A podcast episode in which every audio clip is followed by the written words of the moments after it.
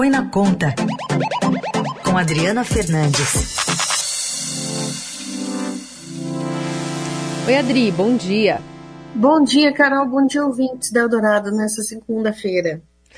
Adri, a gente tem nessa semana, amanhã, a previsão de votação da PEC dos precatórios, numa segunda parte ainda de destaques de segunda votação, que precisa, pelo menos, confirmar o mínimo necessário da votação anterior para que vá para frente e que o governo encontre espaço no orçamento para pagar esse novo Auxílio Brasil e uma parcela mais gorda em ano eleitoral em 2022. Só que a gente teve uma decisão da ministra do Supremo Tribunal Federal, Rosa Weber, que pode ter atrapalhado os planos do governo, é, especialmente quando a gente fala de maioria de votos ali para se aprovar na Câmara. Conta para a gente como é que está o andamento dessa suspensão ali da, do, do, das emendas de relator.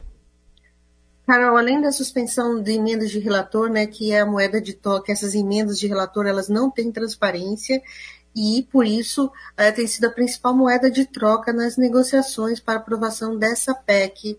A PEC dos precatórios é uma PEC importante para o governo Jair Bolsonaro e também para os líderes do Centrão que querem mais espaço para as emendas, justamente essas. Então, é um ciclo vicioso alimentando é, mais emendas em 2022.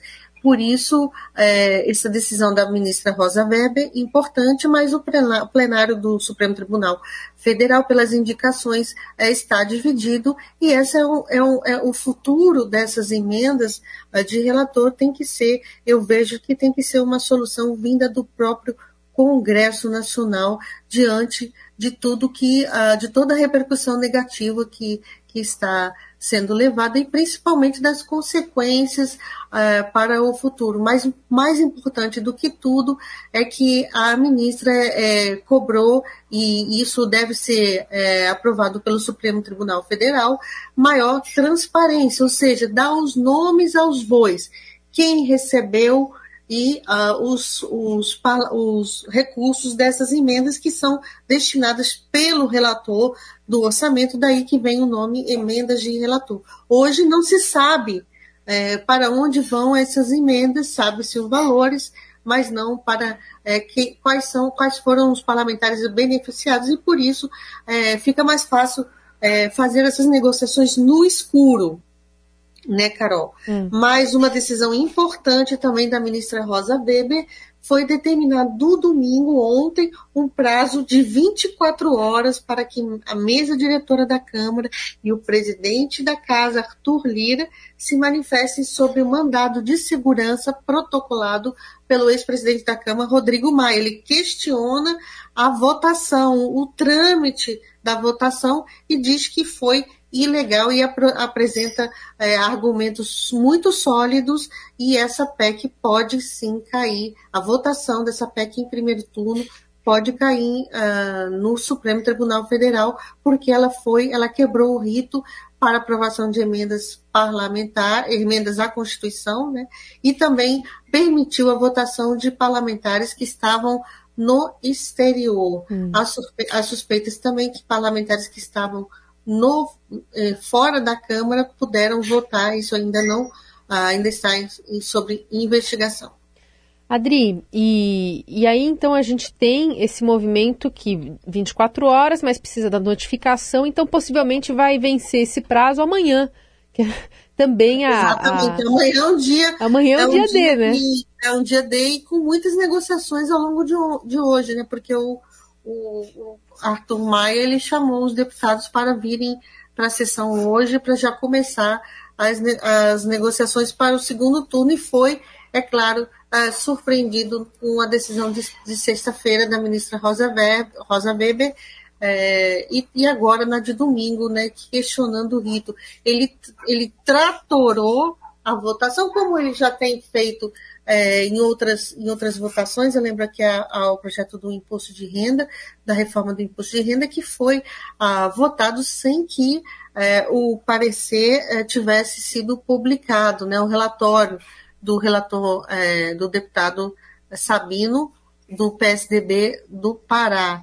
E agora ele avançou ainda mais na quebra do rito para impor né, essa votação rápida, ele queria votar já no segundo, no segundo turno, no dia seguinte, e agora vai ter que enfrentar esse embrólio jurídico. Ele disse que havia precedente uh, para, o que, para o que fez, porque ele, eles inventaram uma emenda é, para fazer o acordo é, do fundo do Fundef, né, que foi com esse acordo de pagamento de, de parcelamento dos recursos e botar o, é, parcelamento desses precatórios, esses precatórios pagos que são devidos aos estados na frente, numa fila à frente, fez parte de uma negociação que atraiu votos do PDT e do PSB, partidos de esquerda, dividindo a votação e garantindo uma, um, um quórum, aí, embora apertado, que uh, de 312 votos favoráveis à PEC, sendo que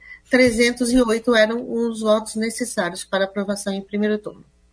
Fora isso, tem aquelas é, discussões de PDT, PSB, enfim, é, é, e, e, envolvendo inclusive o nome do Ciro Gomes, né, que suspendeu a candidatura é, pelo partido. Como é que ficam essas movimentações é, a partir agora dessa, dessa segunda-feira? O que, que teve de bastidor aí no fim de semana, Adri? Então, é, Carol, essa repercussão do orçamento, né, do orçamento secreto, é, esquema que foi revelado pelo jornal Estado de São Paulo, pelo repórter Breno Pires, é, ele mostra de quanto de como essas emendas se transformaram aí num, num, esquema muito, muito bem montado de compra de votos, né?